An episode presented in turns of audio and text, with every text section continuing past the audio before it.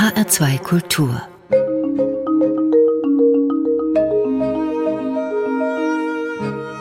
Doppelkopf Heute mit Stefan Hübner. Und mit mir zusammen am Doppelkopftisch Enrico Schleif, seines Zeichens vielfach ausgezeichneter Physiker, Biologe und Wissenschaftsmanager und vor allem seit dem 1. Januar 2021 Präsident der größten Hochschule Hessens, der Goethe-Universität in Frankfurt am Main. Herr Schleif, die Goethe-Universität, die hat ja durchaus mittelstädtische Ausmaße. Über 45.000 Studierende, über 5.000 Mitarbeiterinnen und Mitarbeiter. Da sind wir ja fast so in der Größenordnung von Wetzlar. Der Jahresetat beträgt über 650 Millionen Euro. Als Sie 2007 Ihre Professur in Frankfurt antraten. War es da für Sie schon vorstellbar, eines Tages mal Chef von diesem riesengroßen Wissenschaftsstandort zu werden? Nein, äh, zu dem Zeitpunkt überhaupt nicht, weil ich war einfach nur begeistert, dass man mich hier in Frankfurt mit offenen Armen in ein Forschungsumfeld berufen hat, was wirklich meinem eigenen Forschungsumfeld ja auch sehr, sehr nahe kam. Und ich war einfach glücklich, dass ich hier meine Forschung fortsetzen konnte. Und zu dem Zeitpunkt hätte ich mir überhaupt nicht denken können, dass dann irgendwann die Frage auch auf mich zukommt. Und da hat sich für mich ausgezahlt, dass ich sechs Jahre Vizepräsident sein konnte. Auf der einen Seite konnte ich darüber die Universität kennenlernen, weil man darf ja nicht glauben, dass man, wenn man irgendwo berufen wird, auch man sofort die ganze Universität kennt, versteht etc.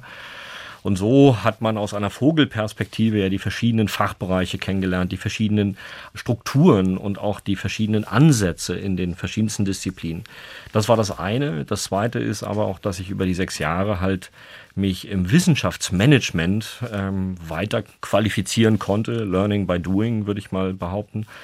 Und dass aus dieser Perspektive heraus ich sicherlich auch verstanden habe, wie muss man Prozesse aufsetzen und ich auch gelernt habe, dass es ganz, ganz wichtig ist, viel zu kommunizieren, die Leute mitzunehmen, davon zu begeistern, aber auch im Diskurs ehrlich zu sein. Das heißt, wenn man sich irgendwo vergaloppiert, auch mal zu sagen, ja, da müssen wir nochmal drüber nachdenken, wie wir da zum Ziel besser hinkommen können.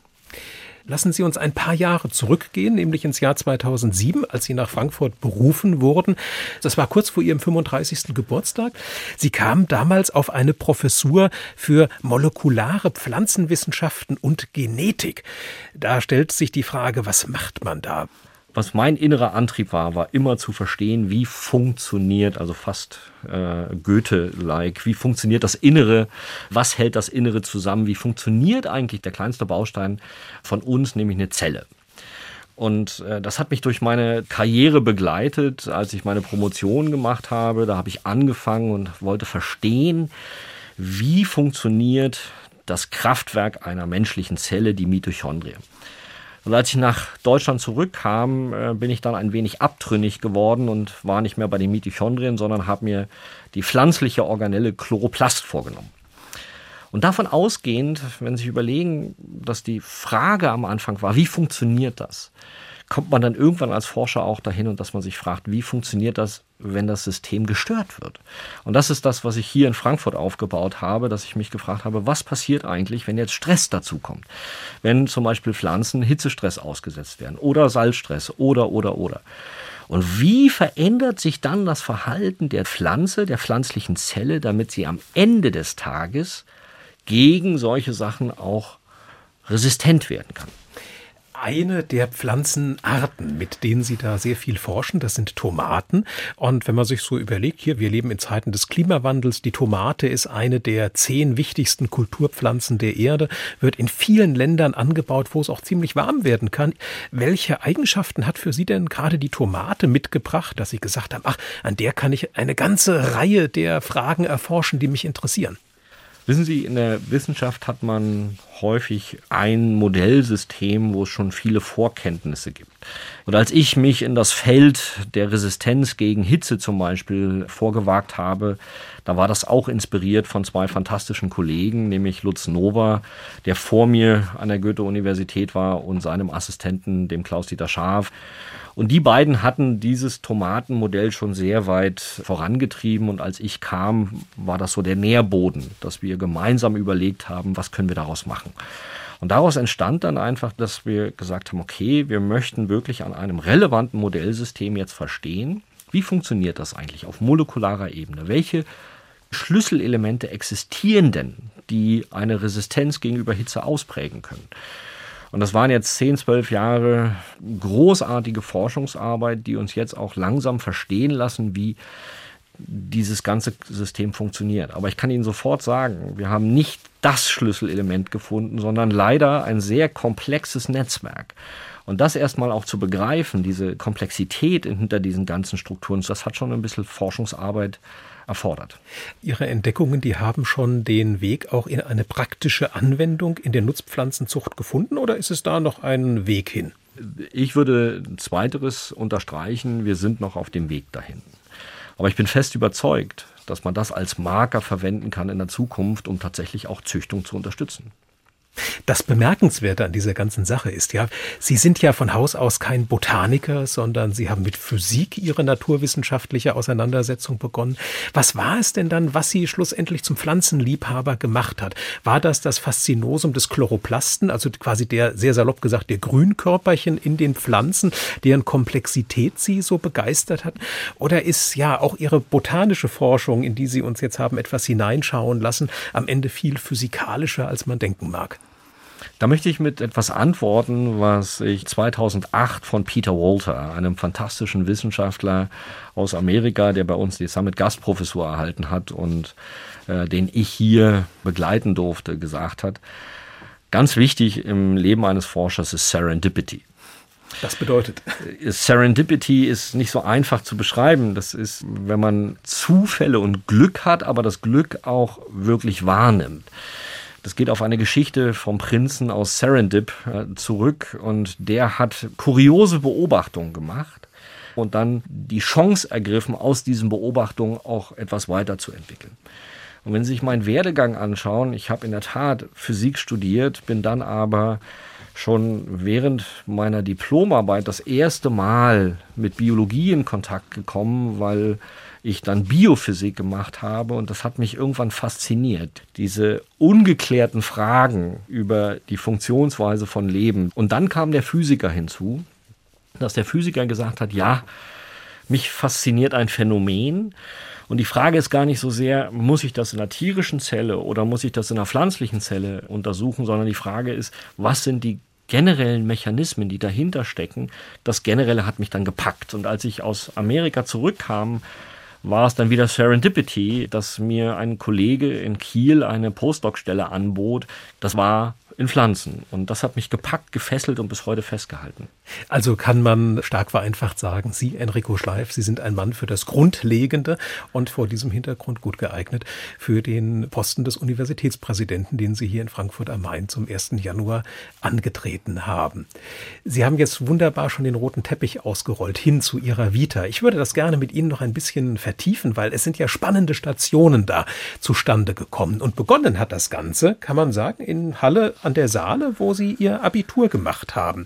Und es ist ja so, dass jeder Gast in den HR2 Doppelkopf auch Musikwünsche mitbringt, die eine Bedeutsamkeit für ihn, für Sie haben. Und das erste Lied, das Sie sich ausgesucht haben heute, Enrico Schleif, das hat etwas mit dieser Lebensstation Halle zu tun.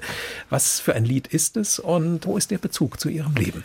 Das ist das Lied von Hans-Eckert Wenzel, äh, das Halle-Lied von seiner zweiten Langspielplatte Amiga-Pressung. Äh, Entschuldigung, ich habe jetzt Schleichwerbung gemacht. Damit bin ich groß geworden mit Liedermacher-Szene in der DDR und habe einfach aus meinem dörflichen Leben kommend den ersten Großstadtwechsel vollzogen nach Halle an der Saale, wo ich mein Abitur gemacht habe. Und deswegen hat das so noch eine Bedeutung für mich.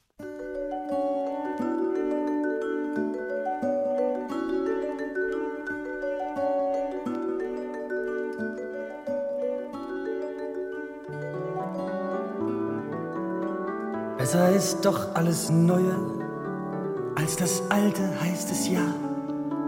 Und so fuhr ich voller Reue, da ich nicht die Praxis scheue, ob dem kritischen Trara in die neueste Stadt von Halle, die da Halle Neustadt heißt. So bin ich in diesem Falle zum Beweisen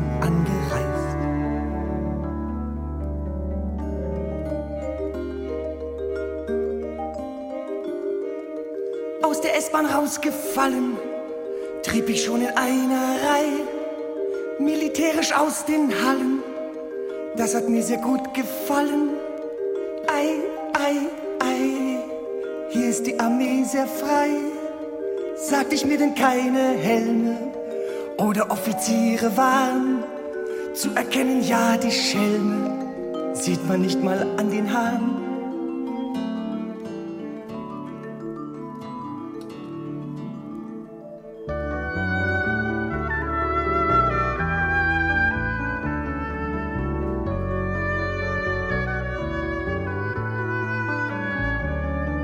Wird nicht gebrüllt von Strafe, still voll Disziplin und Stil. Geht die Einheit auf die Straße und verteilt sich je nach Ziel. Chiffrennummern höre ich munkeln, 112 und 104. Blöcke groß und hell im Dunkeln lag der Himmel über mir. Nicht den Vordermann verlieren, links schwenkt Marsch, ich weiß, ich weiß. Da muss ich in den Papieren Erstmal nachsehen, wie ich heiß.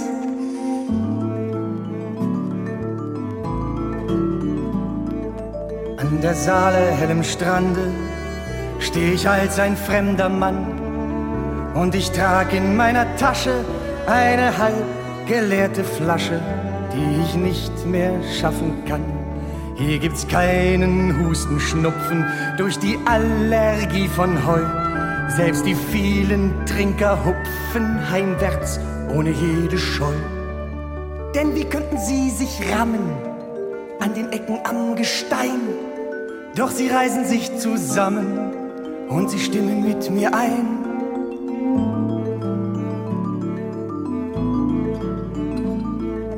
An der Saale hellem Strande stehen Häuser stolz und kühl die uns beinahe schon gefallen. Schwefel streift durch ihre Hallen, zieht nicht ab und nirgends hin. An der Saale, hellem Strande, zwischen Zukunft und Chemie, sitz ich da und bin beim Lallen bodenlos und hingefallen vor der schönen Utopie. Das Hallelied von Hans-Eckart Wenzel, ostdeutsche Liedermacherkunst, gewünscht von Enrico Schleif im HR2 Doppelkopf. Der Physiker, Biologe und Spezialist für Hitzestress bei Pflanzen ist seit dem 1. Januar 2021 der neue Präsident der Frankfurter Goethe-Universität, ihm gegenüber Stefan Hübner. Herr Schleif, Sie kamen 2007 nach Frankfurt, das hatten wir schon festgehalten, und zwar aus München. Dort hatten Sie sich in Zellbiologie und in Botanik habilitiert, aber dem Ganzen war jetzt ein sehr viel stationenreicheres wissenschaftliches Leben vorangegangen. Und begonnen hatte das Ganze mit abgeschlossenem Abitur aus Halle in der Tasche in Prag. Da nahmen Sie ein Studium der Physik auf und jetzt stammen Sie, Sie hatten es am Rande angedeutet, aus einer ländlicheren Gegend in Brandenburg. Ihr Bruder ist nach wie vor dort eben auch im landwirtschaftlichen Bereich aktiv. Wie kommt man da auf die Idee, Physik zu studieren? Ja, Sie haben es gesagt, ich komme aus einer etwas ländlicheren Gegend. Das war natürlich auch eine ganz andere Grunderziehung, ein ganz anderes Aufwachsen. Ich bin in Luckenwalde geboren, für die, die es interessiert, aber ich bin da relativ in jungen Jahren schon weggezogen. Luckenwalde liegt äh, westlich von Berlin und ich bin dann aber nach nördlich von Berlin, heute an die Grenze Brandenburg, Mecklenburg, noch im Brandenburgischen gezogen. Bin dort in kleinen Dörfern aufgewachsen und ich habe schon immer gerne Fragen der Mathematik beantwortet, fand Physik begeisternswert in der Schule. Und als ich dann gefragt wurde in der achten Klasse, was ich gerne studieren wollen würde, kam dann natürlich äh, Informatik. Das kam gerade so auf. Ich wusste gar nicht so richtig, was das ist. Mathematik und Physik. Und so wie das manchmal im Leben ist, der erste wurde es nicht, der zweite nicht. Und deswegen habe ich eine Zusage bekommen für Physik. Und mein Wunsch damals war, entweder in Warschau, Budapest oder Prag zu studieren. Und ich habe den Zuschlag für Prag bekommen und durfte dann nach Halle an der Saale ähm, das Abitur machen, weil ich dort dann vorbereitet wurde auf den Auslandsaufenthalt in der Tschechischen Republik und musste halt Tschechisch lernen in der Zeit. Was war denn so die Reaktion aus Ihrem familiären Umfeld damals, als feststand, der Sohn äh, entscheidet sich für ein Physikstudium in Prag und geht dann in die Naturwissenschaften? Die Reaktion war sicherlich bei meinen Eltern, dass sie sich gefreut haben, dass ich einen Studienplatz erhalten habe. Und auf der anderen Seite können Sie sich sicherlich auch eine Mutter vorstellen, die ihren 15-jährigen Sohn aus dem dörflichen in die Großstadt, und für uns war das Großstadt Halle an der Saale, jetzt entsenden soll. Das war natürlich auch mit der zweifelnden Frage, wird er es dort schaffen? Aber ansonsten, glaube ich, haben mich meine Eltern die ganze Zeit immer auch unterstützt und waren da sicherlich sehr froh, dass ich diese Möglichkeit gekriegt habe. Sie hatten im Vorgespräch gesagt, einer aus der Familie musste auf Wanderschaft gehen und Sie zog es dann nach Prag. Was hat Prag für Sie so interessant gemacht? Der Mauerfall hatte sich damals ja schon ereignet. Sie hätten ja theoretisch vielleicht auch nach Westdeutschland gehen können, oder? Naja, als ich mich entscheiden musste, da war ich achte Klasse. Das waren also vier Jahre vor dem Mauerfall. Und Prag als wirklich geschichtsträchtige Universität war natürlich auch in den Naturwissenschaften auch sehr, sehr stark. Und deshalb war das für mich eben auch attraktiv, dorthin zu gehen. Von Prag sind Sie 1992 dann nach Mainz gegangen. Hatte das dann auch wieder fachliche Gründe oder siegte dann doch so ein bisschen die Neugierde, wie es so in den ja, neuen Bundesländern zugeht? Beides eher nicht. Ähm, es war eher noch ein anderer Umstand.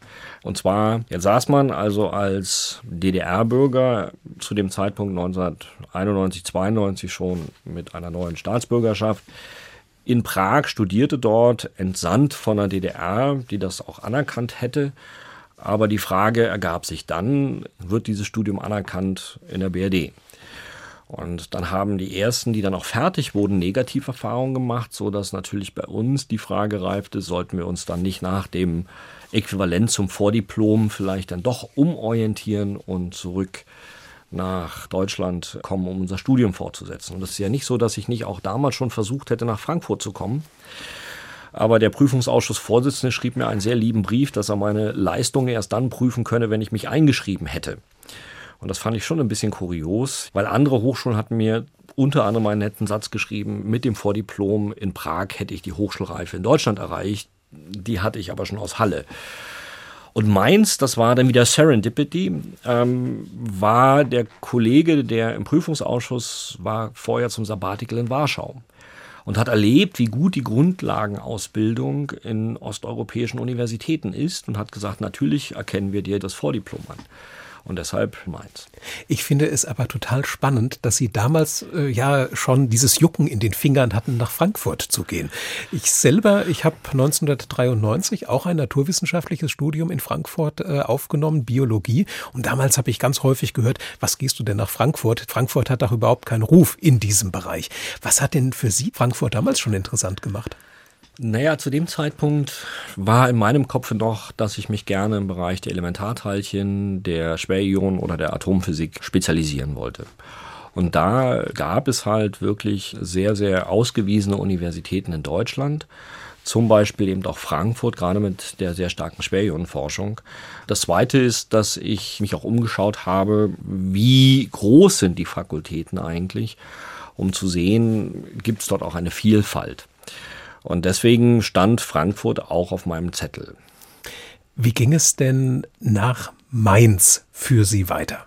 Ja, das war wieder ein sehr interessanter Sprung, weil in Mainz angekommen habe ich sehr viele Dinge anerkannt bekommen, die schon eigentlich im Hauptstudium zugeschrieben waren in Mainz, so dass ich ein bisschen Spielraum hatte, Universität leben konnte. Das heißt, ich konnte andere Vorlesungen besuchen. Ich habe zum Beispiel Zellbiologie gehört und fand das irgendwann faszinierend und habe mich dann in Mainz von Elementarteilchenphysik langsam in die Biophysik äh, hineingewagt und fand das faszinierend.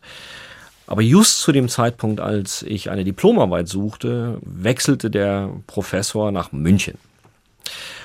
Und dann bin ich zum Prüfungsamt gegangen und habe gesagt, ja, aber ich würde jetzt gerne mal eine Diplomarbeit in Biophysik machen. Und dann sagte der Prüfungsausschussvorsitzende, hier gibt es ein Heftchen, das ist die Deutsche Biophysikalische Gesellschaft, suchen sich doch einen Ort, wo Sie das machen können.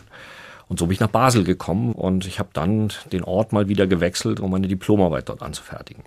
Und das war aber nicht die letzte Station, bevor es dann wieder zurück nach Frankfurt ging. Es ging ja dann noch einmal so über den großen Teich. Ja, weil mein Arbeitsgruppenleiter Guy Viger, der gab mir einfach immer Manuskripte und sagte, hier, les mal. Und ich guckte dann drauf und die waren alle in Englisch. Jetzt war mein Englisch sehr rudimentär entwickelt zu dem Zeitpunkt. Und ich habe dann versucht, das natürlich mit Wörterbuch und mit Hilfen von Kollegen zu übersetzen, um zu verstehen, worum es geht. Habe dann aber schnell gemerkt, Mensch, irgendwie, um in der Wissenschaft weiterzukommen, muss dein Englisch besser werden. Und das war der Grund, dass langsam in meinem Kopf reifte, dass ich doch vielleicht ins Ausland gehen sollte, um Englisch zu lernen. Und dann äh, hatte ich die einmalige Chance, nach Montreal zu gehen. Und das war so der erste Sprung ins kalte Wasser, hin ins Wissenschaftssystem, hin nach Amerika, ohne wirkliche Englischkompetenz bin ich dann in Montreal gelandet. Ich werde das nie vergessen, im Januar 1995. Es war bitterkalt. Und dann haben wir als erstes dort mal eine Wohnung gesucht und sind dann ins Labor gegangen. Das waren spannende Zeiten. Es ist Zeit für den zweiten Musikwunsch. Und was werden wir hören? Ja, ich muss da vielleicht noch einen Schritt zurückgehen. Diese Vorliebe für Rush, die ich heute mitgebracht habe, Nobody's Hero, die habe ich eigentlich in Mainz entdeckt. Und zwar, jetzt müssen Sie sich vorstellen, ein DDR-Bürger auf Wanderschaft, der natürlich auf der einen Seite den Mut hat, irgendwo anders hinzugehen, auf der anderen Seite natürlich auch mit einer gewissen Skepsis irgendwo hingeht. Wie wird man aufgenommen? Und ich habe in Mainz einen fantastischen Menschen kennengelernt, mein Freund äh, Stefan Schneider, der mich dort, ich will es mal einfach so sagen, unter seine Fittiche nahm, mir das neue Deutschland beibrachte, weil in Prag habe ich das eher als Soundgast erlebt, weil ich habe ja immer nur nach Deutschland geschaut. Und der war ein begeisterter Rush-Fan. Und so bin ich langsam an diese Band, die eine kanadische Band ist, rangekommen und da habe ich heute das Lied Nobody's Hero mitgebracht.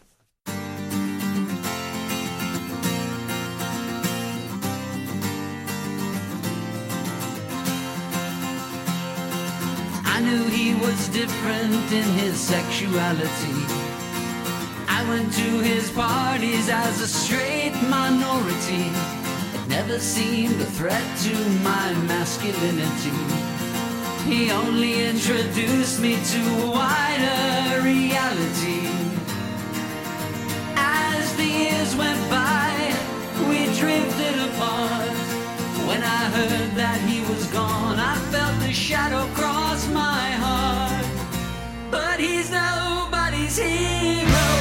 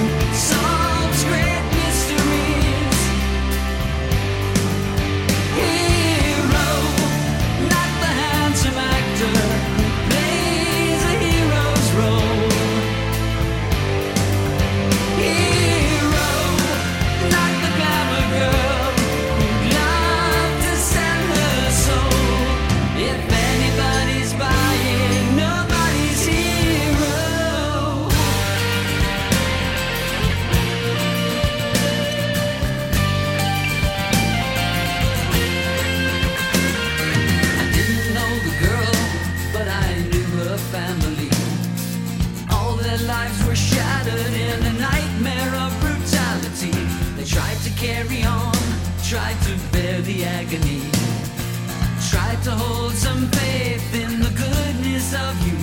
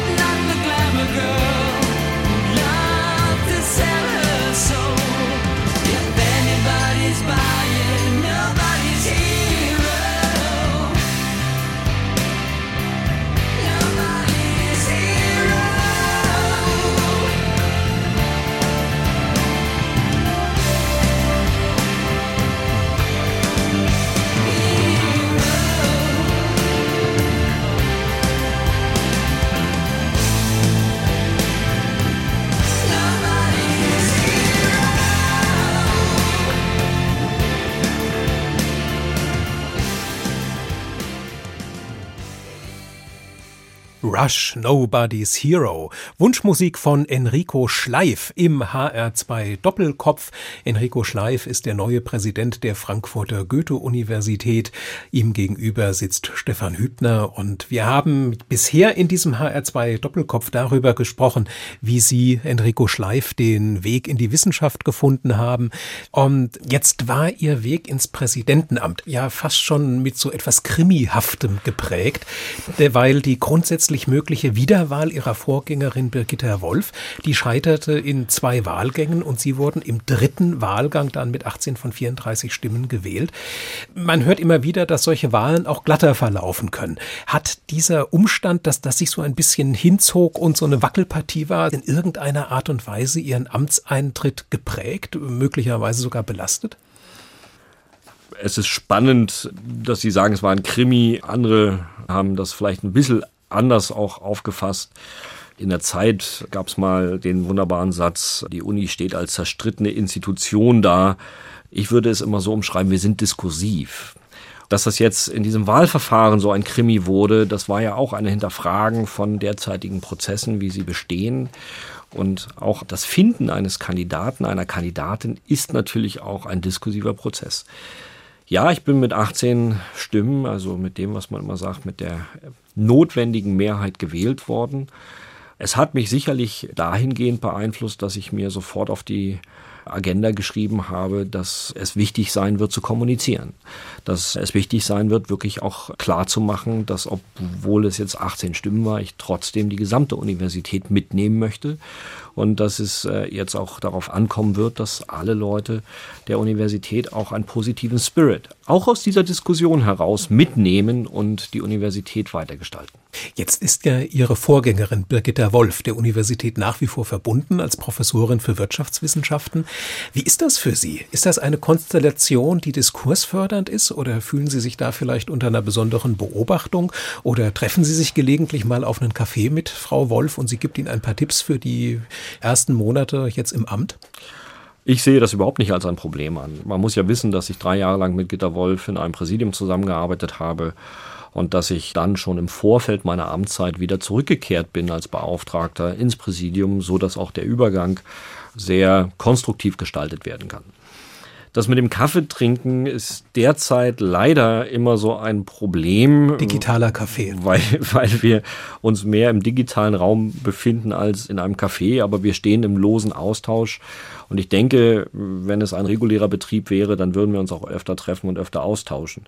So ist es jetzt eher, dass auf der einen Seite ich natürlich versuche, Fuß zu fassen. Man nennt das ja immer so schön, die ersten 100 Tage auszugestalten. Und auf der anderen Seite ist sicherlich auch, dass Frau Wolf nach sechs Jahren Amtszeit, die sehr viele positive Dinge auch in der Universität bewirkt hat, dass sie sich jetzt auch erstmal umorientiert. Wie geht es in ihrer Professur weiter? Und ich denke, dass wir, sobald es wieder möglich ist, uns doch auch wieder öfter sehen werden. Sie haben eben, Enrico Schleif, auf die gemeinsame Zeit verwiesen, die Sie mit Birgitta Wolf zusammen im Universitätspräsidium verbracht haben, in der Kombination Präsidentin und Vizepräsident. Spricht das unterm Strich jetzt für eine Kontinuität an der Spitze der Goethe-Universität, was gerade was auch langfristige Projekte betrifft, oder genießen Sie es jetzt eher, freie Bahn zu haben?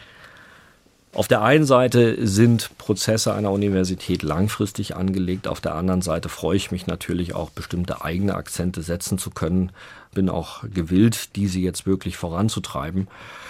Aber nichtsdestotrotz, viele Dinge, die jetzt erarbeitet werden, fußen auf eine wirklich auch lange Vorarbeit, die auch manchmal nicht unbedingt in Amtszeiten zu messen ist, sondern wirklich in strategischen Entwicklungen, die die Universität zu einem gewissen Zeitpunkt einschlägt. Ich meine, wir erinnern uns alle an 2008, dass diese Universität wieder eine autonome Stiftungsuniversität wurde. Und das ist, glaube ich, eine große Chance, ein großer Aufbruch für die Goethe-Universität gewesen. Und man hat ja dann auch gesehen, was daraus alles erwachsen ist was für einen exzellenten Charakter auch diese Universität hat in den verschiedensten Leistungsdimensionen. Die Autonomie, die Sie angesprochen haben, die daraus entstand, dass die Goethe-Universität eben 2008 sich zurückumwandelte von der Landesuniversität in eine Stiftungsuniversität, also dazu, ja, als was sie 1914 eigentlich auch gegründet worden war, aus den Reihen der Frankfurter Bürgerschaft heraus.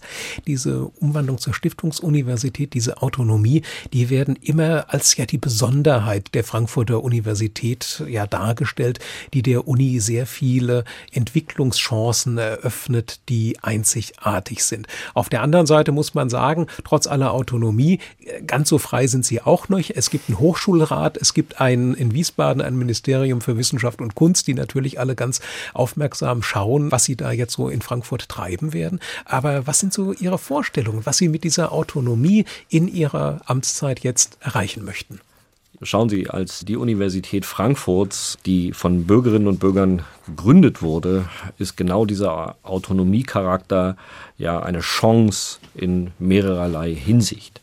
Das eine ist, wir sind gestalterisch frei in dem Anlegen neuer Studiengänge, in dem Ausgestalten unserer Studiengänge. Und ich glaube, das ist etwas, was wir in den nächsten Jahren einfach noch intensiver leben können. Intensiver im Sinne von uns fragen, welche Formate können wir entwickeln, um noch internationaler dazustehen, um attraktiv zu sein für internationale Studierende. Wenn Sie sich überlegen, in Frankfurt haben wir mehr als 170 Nationen von den etwa 200 Nationen dieser Erde.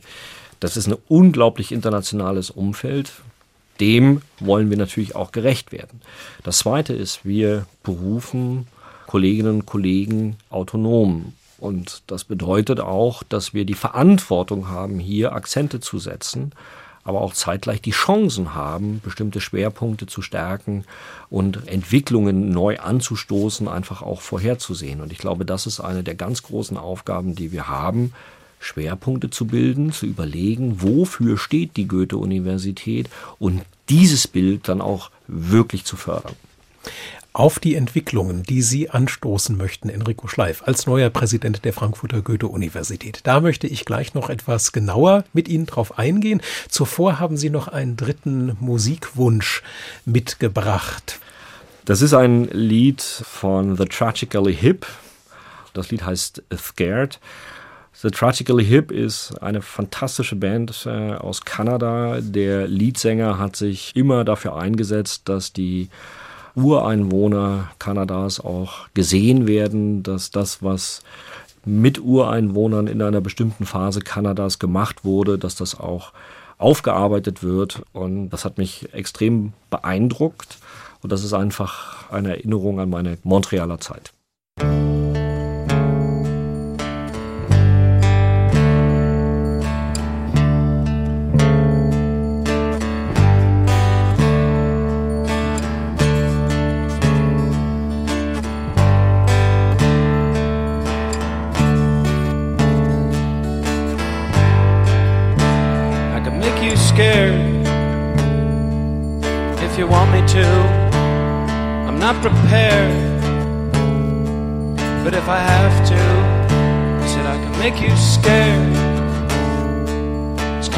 I do. If you're prepared, here's what I propose to do. You're in Russia, and more a million works of art whisked out to the world when the Nazis find the whole place dark. I think God's left the museum scared. If that's what I do. If you're prepared. If I have to. If I make you scared. And you pay me to. That's the deal. Now here's what I can do for you. There's a focus screw that can prove this is all nothing but cold calculation.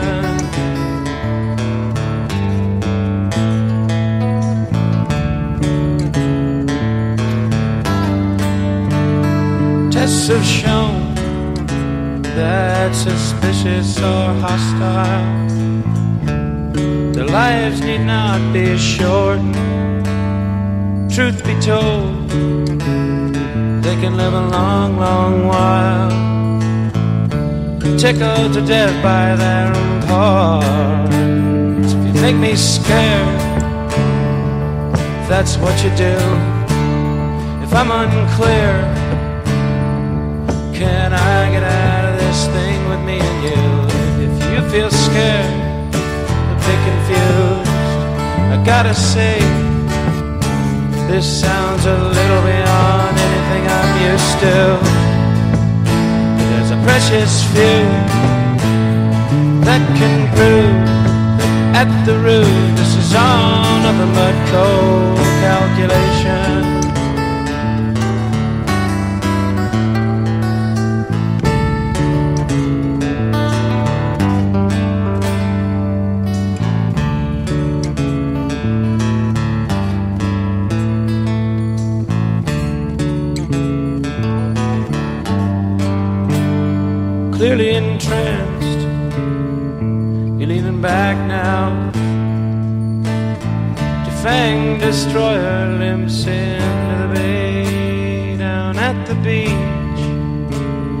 Attracting quite a crowd.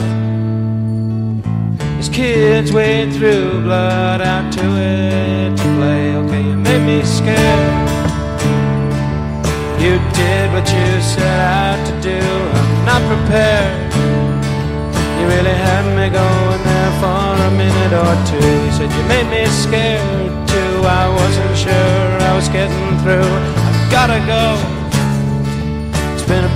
Pleasure doing business with you.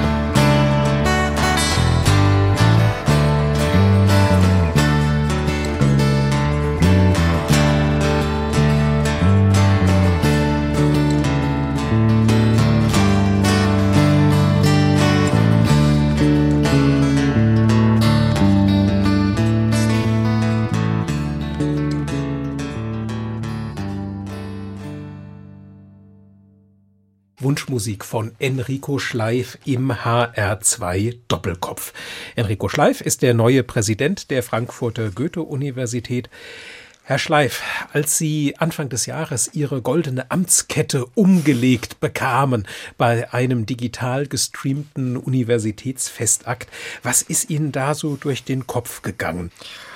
Also ich glaube, alle, die sich den Livestream angeschaut haben, haben meine Begeisterung äh, für diese Amtskette miterleben können. Ich war ja auch sehr froh, dass ich sie nach ungefähr eins bis zwei Minuten wieder ablegen durfte. Sie ist ziemlich schwer. Ähm, nicht nur, weil sie schwer ist. Ich verstehe moderne Führung natürlich etwas anders als von oben herab, sondern eher in einem diskursiven, kommunikativen Stil. Natürlich muss es irgendjemand geben, der auch mal Entscheidungen trifft. Das ist überhaupt nicht die Frage. Aber ich glaube, die Ideen, die wir umsetzen wollen, die werden nicht in einem stillen Kämmerlein entwickelt, sondern die werden gemeinsam mit allen Kolleginnen und Kollegen entwickelt. Was ging mir durch den Kopf? Ich glaube, ein hoher Respekt vor dem Amt, ein hoher Respekt vor der Universität, weil ich diese Universität sehr begeisternswert finde. Ich finde, es ist ein Kleinod. Die Leute, die da sind, die Art und Weise, wie wir miteinander zusammenarbeiten und auch die Ideen, die da entstehen, das ist wirklich ein Kleinod. Aber auch die Art und Weise, wie die Kolleginnen und Kollegen auf die Stadt zugehen, auf Leute zugehen, wie sie immer wieder auch offen sind, zu teilen, sei es durch Schulformate, sei es durch Rundfunkformate. Und ähm, dafür danke ich auch meinen Kolleginnen und Kollegen immer wieder, dass sie bereit sind, ihre Wissenschaft zu kommunizieren, weil es wichtig ist, dass ja auch Ängste genommen werden, dass auch ein Verständnis entwickelt wird. Ließ sich denn alles so in die Wege leiten, wie Sie das geplant und sich vorgestellt hatten? Oder hat Ihnen da jetzt die Corona-Pandemie an der einen oder anderen Stelle da erstmal einen Strich jetzt durch die Rechnung gemacht? Ich würde schon sagen, dass äh, Corona auch einen Einfluss auf die Geschwindigkeit hat, mit der wir jetzt Dinge umsetzen können. Nicht nur, weil immer wieder Corona-Themen auch dazukommen, nicht nur, weil wir auch ähm, ständig mit neuen Regelungen und Regularien umgehen mussten, uns selbst wieder anpassen mussten, sondern weil auch Kommunikationswege einfach andere sind. Aber auf der anderen Seite ist es natürlich so, dass man, wenn man anfängt, auch erstmal gewisse Dinge erarbeiten muss, dass man aus diesen Zielvorstellungen heraus dann auch Ideen entwickeln muss, wie man es umsetzt. Und das Zweite war, dass natürlich das Team auch erstmal noch zusammengestellt werden musste. Die neuen Vizepräsidenten sind ja erst im April ins Amt gekommen und das musste sich auch erstmal einspielen. Aber ich glaube, wir sind auf einem fantastischen Weg, auch für die gesamte Uni. Jetzt haben Sie eben schon von den Zielsetzungen aber auch gesprochen. Das Präsidium möchte in welche Richtung gehen jetzt? Naja, ich glaube, ähm, dass jede Frankfurterin und jeder Frankfurter von einer Frankfurter Universität erwartet, dass wir uns jetzt überlegen, wie können wir unsere Forschungsexzellenz nach vorne tragen. Was müssen wir dafür noch schaffen? Was müssen wir dafür noch an Strukturen anlegen? Wie müssen wir die Begeisterung auch in der Forschungscommunity äh, fachen, dass wir wirklich auch unsere Exzellenz nach vorne spielen können. Das wird eine Herausforderung sein, weil man darf das jetzt nicht isoliert betrachten. Ich hatte ja eingangs, glaube ich, gesagt, dass gerade die Stärke einer Hochschule, einer Universität ist der Dualismus zwischen Forschung und Lehre. Dieses gegenseitige Reflektieren. Das heißt, Forschungsexzellenz bedeutet für mich auch zu denken, was brauche ich in der Lehre, was brauche ich in der Forschung, wie kann ich das zusammenbringen. Und das Dritte, und das wird immer wichtiger, ist auch, wie kommuniziere ich mit der Gesellschaft, wie binde ich die Gesellschaft ein. Da hat sich die Universität ja in den letzten Jahren sehr weit auf den Weg gemacht, hat viele Formate entwickelt. Aber was es zu stärken gilt, ist auch die Begeisterung der Stadt für diese Universität. Ich habe in einem Interview mal gesagt, es würde mich einfach begeistern, wenn es uns gelingt, in drei, vier Jahren auf dem Ortsschild von Frankfurt Frankfurt Banken- und Wissenschaftsstadt stehen zu haben. Wir haben uns damit abgefunden als Universität, dass an der Bankenstadt nicht vorbeizukommen ist. Aber deshalb sollte man vielleicht auch überlegen, wie kann man das zusammendenken. Ja, denn gerade wenn Sie sich anschauen, auch unsere Forschungsbereiche, die unterstützen ja auch diese Entwicklung hier in diesem Raum. Und wir wollen genau aus diesen Forschungsstärken natürlich eine internationale Sichtbarkeit machen, aber auch Profit schlagen hier für die Region. Das heißt, es werden auch bei der Forschungsthemenwahl künftig mehr Themen eine Rolle spielen, die der Region am Ende mit ihren Ergebnissen nützlich sein werden. Es wird mehr noch auf die Vernetzung der wissenschaftlichen Player hier vor Ort geachtet werden. Es werden mehr Veranstaltungen für die Bürgerinnen und Bürger noch angeboten. Unser Anspruch muss es sein, dass die Themen, die wir bearbeiten, auch nach Frankfurt, in Frankfurt kommuniziert werden, dass die Bürgerinnen abgeholt werden und dass wir dort ein Miteinander generieren.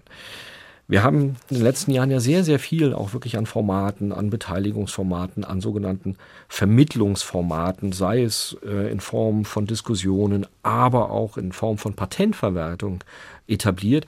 Ein Ziel muss es sein, wie kommen Sie, Herr Hübner, mit einer tollen Idee hinein in die Universität, wie werden sie dort wahrgenommen, wie können sie dort diese Idee vielleicht testen, diskutieren. Und die Idee ist jetzt nicht von einem Wissenschaftler, einer Wissenschaftlerin, sondern von Ihnen. Und das ist, glaube ich, unser Anspruch, dass auch wir Fragen der Gesellschaft aufnehmen wollen. Wie fällt Ihre persönliche erste 100-Tage-Bilanz aus, Enrico Schleif? Ich glaube, dass ich sagen kann, dass wir ein tolles Team zusammengestellt haben mit neuen VizepräsidentInnen. Ich glaube, wir haben einen sehr wichtigen Prozess auch losgetreten, um gerade in den Strukturen nochmal ein wenig zu überlegen, was sind denn gute Strukturen, was sind Strukturen, die auch klare Prozesse ermöglichen und unterstützen ähm, und auch Forschung und Lehre wirklich als Service-Unterstützungsleistung bedienen. Ich bin halb und halb. Halb zufrieden, halb ungeduldig, noch weiterzuarbeiten. Aber es ist momentan eine sehr herausfordernde, sicherlich auch sehr stressige Zeit für Sie. Umso schöner, dass Sie Zeit hatten, in den HR2 Doppelkopf heute zu kommen, Enrico Schleif. Vielleicht noch eine Frage. Wie kommen Sie als Stressexperte am Ende von so einem herausfordernden Tag wieder runter? Das ist manchmal schwierig, aber ich habe halt einen großen Rückhalt in meiner Familie, in meiner Frau die, ich muss immer sagen, zum Glück als Erdung außerhalb des Wissenschaftssystems arbeitet und mir dann immer wieder vor Augen führt, dass unsere Probleme, dass wir damit nicht alleine sind und dass manchmal die Probleme, die wir diskutieren, gar nicht so groß sind, wie wir sie immer gerne machen wollen würden. Und haben Sie noch Zeit für Ihre Tomaten? Immer weniger, muss ich ganz ehrlich gestehen, für die Tomaten eigentlich fast gar nicht, aber ich versuche Kontakt zu halten mit meiner Arbeitsgruppe. Und äh, wir haben jetzt so einen Modus operandi, dass wir uns alle zwei bis drei Wochen am Wochenende sehen und dann besprechen, äh, was Wissenschaft angeht. Das ist fantastisch. Herzlichen Dank, Enrico Schleif, für diesen Antrittsbesuch gewissermaßen hier im HR2 Doppelkopf. Sie haben sich zum Ende natürlich noch einen Musikwunsch ausgesucht, mit dem wir überleiten werden in das weitere Programm. Was werden wir hören? Es war mir wichtig, in meinen Musikwünschen auch so ein bisschen die Stationen zu zeigen. Und das ist jetzt ein Werk, was dirigiert wird von Subin Mehta das ist ein Werk von Tschaikowski und es wurde gestiftet von der Familie Buchmann zur 100-Jahr-Feier der Goethe-Universität. Und mir ist das ein Anliegen gewesen, gerade diese Interpretation auch zu spielen, weil es verdeutlicht, wie stark diese Universität in Frankfurt verwurzelt ist, wie engagiert auch die Bürgerinnen und Bürger Frankfurts für diese Universität sind und das macht mich stolz, auch im Namen der gesamten Universität, dass die Bürgerinnen und Bürger Frankfurts uns auch immer wieder unterstützt haben und hoffentlich auch in den nächsten sechs Jahren mit Begeisterung unterstützen werden. Wir hören zum Ausklang dieses HR2 Doppelkopfes das Sinfonieorchester der Buchmann Meta School of Music unter der musikalischen Leitung von Subin Meta mit den Rokoko-Variationen von Peter Tschaikowski. In die hören wir jetzt zumindest ein wenig noch hinein zum Ende der heutigen Sendung. Und Ihnen, Enrico Schleif, danke ich noch einmal fürs Kommen und wünsche Ihnen viel Erfolg und allzeit die genügende Energie. Danke. Herzlichen Dank für die Einladung und Ihnen, liebe Hörerinnen und Hörer, für die Geduld, äh, sich dieses Interview anzuhören. Dankeschön.